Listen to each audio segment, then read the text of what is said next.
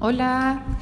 Bueno, hoje tuvimos acá con Aline de PX Comida Real e mais um taller que ela organizou, eh, que foi de verdade muito, muito, muito entretenido e, e que queria que queríamos passar às pessoas que não tiveram a, a possibilidade de vir eh, hoje é uh, los puntos claves de, de que a Aline, com, su, com, com sua experiência, poderia compartilhar para que nós intentemos eh, cambiar eh, para uma, uma, alimentação um pouco mais saudável eh, para nossos ninhos. Assim que, Aline, te felicito muito, foi um evento lindo e muito entretenido.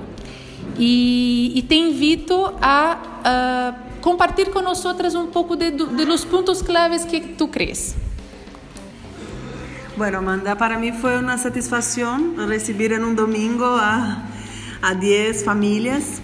Assim que em este taller, que é um taller inicial, hablamos de, de lo mais natural, de como ir incluyendo a poucos em um processo todo lo más natural posible para los niños.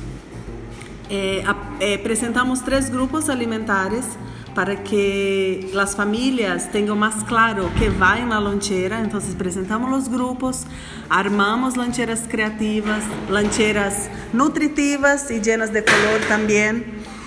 Y mostramos desde ahí, Amanda, que pocos ingredientes pueden traer muchas ideas y la idea no es restringir, y sí acercar a los niños y los padres de la cocina de alimentos más naturales, más de natura.